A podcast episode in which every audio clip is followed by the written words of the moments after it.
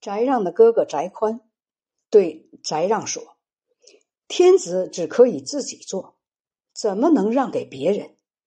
你若不能做，我来做天子。”李密听说了他们的谈话以后，产生了图谋翟让的计划。适逢王世充列阵来攻打，翟让出兵抵抗，被王世充击退几百步。李密与单雄信等。率领精锐部队出击，王世充败走。翟让想乘胜追击，攻占其营垒。这时候天色已晚，李密坚决制止了他。第二天，翟让与数百人一起到李密的驻地，想宴饮作乐。李密准备好了饭食款待他，他带来的随行人员个个分开吃饭。各门都设防，翟让没有发觉。李密领翟让入座，他有一把好弓，拿出来给翟让看，叫翟让试射。正当翟让拉满弓将发射的时候，李密派壮士蔡健从翟让的身后杀了他，倒在床下。随后杀了翟让的哥哥翟宽以及王如信。随行人员中也有被杀死的。翟让部将徐世绩被乱兵砍中，受了重伤。李密发现以后，急忙制止士兵，才得以免死。单雄信等都叩头请求怜悯，李密全部放了他们，并且用好话慰解。于是率领左右数百人到翟让的本部营房。王伯党、丙元贞、单雄信等人进入营房以后，告诉大家诛杀翟让等的意图。众人没有敢动作的，于是命令徐世绩、单雄信、王伯党分别统领翟让的部队。不久，王世充夜袭仓城，李密率部迎击，打败了他，斩杀虎贲郎将费青奴。王世充又把军营移到了洛北，南面对着巩县，以后就在洛水造浮桥，调动他的全部人马来进攻李密。李密同千名骑兵来抵抗，失利以后退回。王世充趁机迫进城下，李密挑选精锐士兵数百人，分为三队出击，官军逐渐后撤。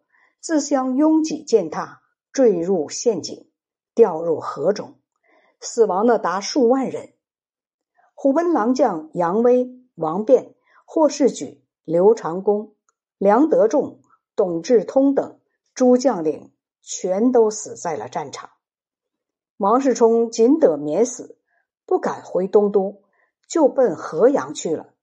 那天夜里，天降大雪，积雪一尺多深。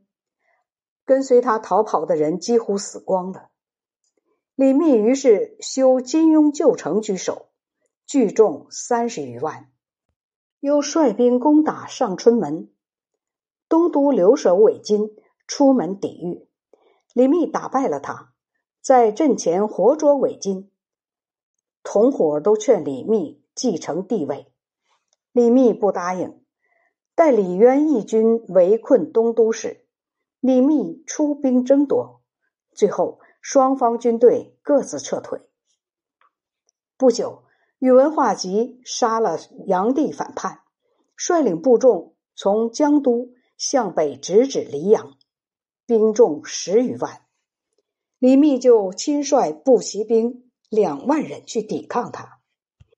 恰好此时，越王杨栋继承帝位，派使臣授予李密太尉。尚书令、东南道大行台、行军元帅、魏国公等职，命令他先平定宇文化及，然后入朝辅佐政务。李密派使者回报谢恩。宇文化及与李密的部队遭遇，李密探知宇文化及的军队缺少食品，速战速决对他有利，所以不同他交锋。又阻拦他的退路，使其不能西进。李密派徐世绩守仓城，宇文化及攻打，却不能攻下。李密与宇文化及隔着河水对话。李密责备他说：“你原本是匈奴的奴隶、破野头罢了，父兄子弟都受隋朝的厚恩，世代享有富贵，以致以公主为妻。你得到的光荣和隆盛显赫的地位。”整个朝廷没有第二个，享受国士的待遇，就应当以国士的身份来报答国家。怎么能容许皇上失德，却不能以死相见？反趁大家反叛之机，亲手虐杀皇上，连他的子孙也一并诛戮。福利皇室庶出子弟，独揽大权，自我尊崇。阴谋篡夺王位，侮辱妃子王后，冤枉的残害无辜的人。你不追效诸葛瞻的忠诚，去做霍宇所干的一类叛逆的恶行，真是天地不能宽容你，人神也不会保佑你。裹挟威迫良善，你打算向何处去？如今如果迅速来归附于我。还可以保全你的后代。宇文化及默然不语，低头俯视了很久，才怒目圆睁，大声喊道：“我同你讲砍杀的事，何须引经据典、咬文嚼字？”李密对随行的人员说：“化及如此平庸怯懦，忽然想当帝王，这是赵高、圣公一类的人物。”我只需要断木为杖驱赶他。宇文化及大修攻城的器具，借以逼近黎阳仓城。李密领轻骑兵五百奔赴阵地，仓城兵又出来接应，焚毁了宇文化及的攻城器具，彻夜大火不灭。